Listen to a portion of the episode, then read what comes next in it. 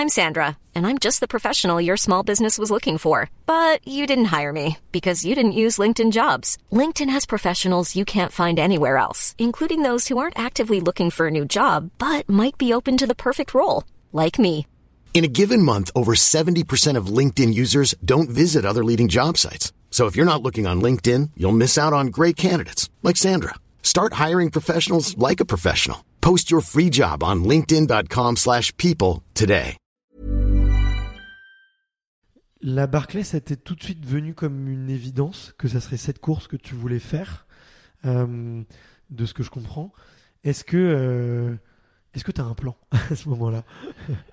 Donc non, au tout début, forcément. Le plan, c'est euh, j'aimerais bien faire la Barclay. Ça m'est paru comme une évidence parce qu'elle représentait tous les facteurs que je recherchais. Euh, L'autosuffisance, euh, la gestion du sommeil, euh, et après comme les médias la présentaient en fait, le défi que personne ne peut finir, voire une poignée, et je me mettais pas dans cette poignée à ce moment-là, mais je, je savais que je voulais échouer entre guillemets, et je savais que je voulais euh, me tester, euh, me pousser dans les retranchements, et cette course, avec 1% de taux de finish, c'est la course qui représentait exactement ce que je recherchais. Il n'y en avait aucune autre euh, qui existait, euh, en tout cas qui me parlait autant. Donc ça, c'était évident. Et à partir de ce moment-là, la question c'est comment on y participe? Ouais. Et donc là, j'ai fait mes recherches, euh, j'avais pas de plan. J'ai vu que Brett Mahoney, euh, le recordman de la Barclay, euh, qu'il a fini deux fois et qu'il a fini la seconde fois en 52 heures et quelqu'un. Euh, ce qui est exceptionnel, ouais, c'était assez rapide pour le défi. Il avait été pris à la Barclay, lui, en faisant son record sur le John Muir Trail. Donc je me suis dit, si lui, il a été pris à la Barclay grâce à ça, pourquoi pas moi en fait? Et, euh, et le John Muir, ça représentait un défi qui me Mm. correspondait et que j'aimais. C'était sur trois jours. Euh, C'était la Sierra Nevada, un endroit magnifique. hein. Et j'ai re- j'ai analysé les, euh, le record de Andrew, parce qu'Andrew avait amélioré le record de, de Brett Mahoney. Et j'ai commencé voilà, à me projeter, à me dire est-ce que c'est faisable, est-ce que ça ne l'est pas? Et j'ai commencé à y croire en fait. Et je me suis dit pourquoi pas si justement je réduis mon matériel, si je dors moins, euh, que je fais ça presque en non-stop, en super light. Je pense que je peux être moins rapide que Andrew, mais améliorer euh, le temps quand même. Du coup, je me suis dit si je fais ça, ça pourrait être mon ticket pour la Barclay. Euh, donc voilà, mon plan il a commencé à, à partir de là. Euh, ça a duré à peu près deux ans où j'ai eu pas mal d'échecs et ensuite ça a continué euh, suite à ça quoi. Ok. Euh, je voulais t'amener sur le sujet de, de l'obsession aussi, euh, parce que tu l'as pas encore mentionné, mais dans une super interview que tu as fait avec mon ami Guillaume sur Course Mm. Epic, tu, tu, tu dis que tu es absolument obsédé par cette course. Euh, qu'est-ce qui, qu'est-ce qui, qu'est-ce qui te fascine? Enfin, tu t'as déjà expliqué qu'est-ce qui te fascine, mais euh, le com- comment ça s'est traduit cette obsession, tu vois, en termes de temps, en termes de de recherche. euh, euh, Est-ce que tu t'en parles tout le temps euh, Ouais ouais. C'est, c'est, je suis curieux de savoir parce que je pense qu'on, tous les passionnés ont, tu vois, forcément des, des moments où tu vrilles, tu coupes un peu du monde et Ouais. t'as, que ça en tête, quoi, tu vois? Et, et, euh, je voulais savoir un peu, euh, ouais, toi, comment ça s'était traduit chez toi et à quel point euh, t'avais pu faire des trucs un peu, un peu foufou pour, euh, pour, euh, pour cette course-là? Ouais, bien sûr. Donc, ben, j'étais aux États-Unis à ce moment-là. Euh, mon cercle proche d'amis, ma famille, etc., tous- tous les gens les plus importants pour moi, ils étaient en France. Ok. Euh, je passais la majorité de mon temps assez seul quand même, les week-ends et, et les soirs. Euh, J'étais avec des collègues, euh, Philippe, s'il écoute le podcast, avec qui ça se passait très bien euh, au travail, et c'est un pote et on, on se contacte toujours. Euh, on partageait quelques randonnées avec lui, mais il avait sa famille aussi, donc on pouvait pas tout partager en fait. Donc j'avais aussi une grosse partie de mon temps en fait où j'étais seul euh, et où j'ai galéré à rencontrer du monde parce que un peu un choc des cultures, je suis un peu introverti entre guillemets, suis pas forcément euh, à l'américaine quoi où il faut être à l'aise hein, avec des gens qu'on connaît pas, etc. et faire des rencontres.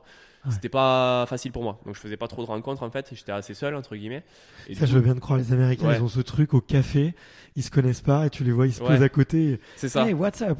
Et Voilà, c'est ça. l'impression qu'ils sont Ouais. potes depuis 10 ans. Non, en fait, on vient de se rencontrer là. Exactement, ils sont super à l'aise avec ça. Il faut être à l'aise avec cette culture si on veut rencontrer des gens. Et moi, je ne suis pas forcément en fait. Il Mm. faut que ça vienne avec le temps. Et j'avais un cercle en France qui était très important pour moi. Donc, euh, donc là-bas, c'était compliqué par rapport à ça.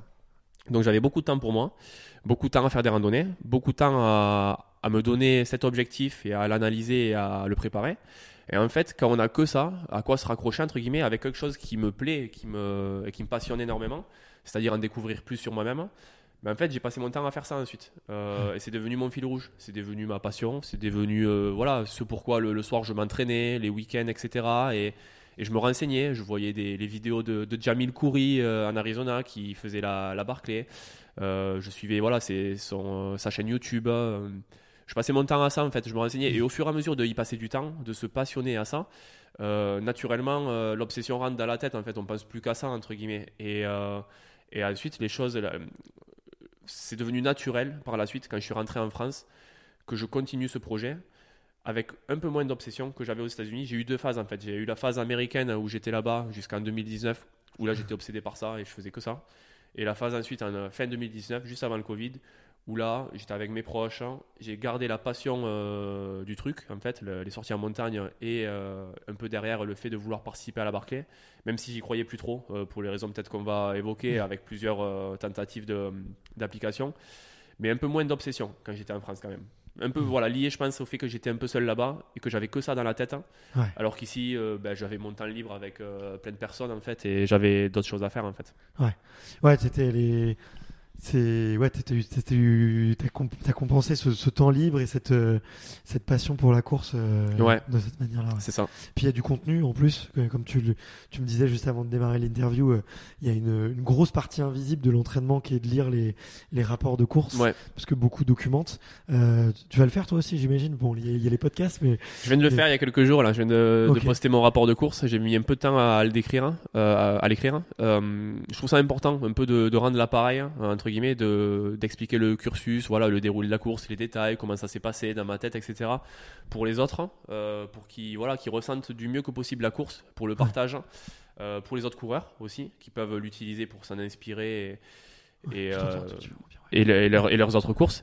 Et, euh, et pour moi-même aussi. Euh, je sais que des fois, ça m'est arrivé de revoir mon rapport de course du John Muir Trail. Et ça me replonge dans la course, ça me refait vivre, ça me voilà, ça me fait vivre la course à nouveau en fait a posteriori.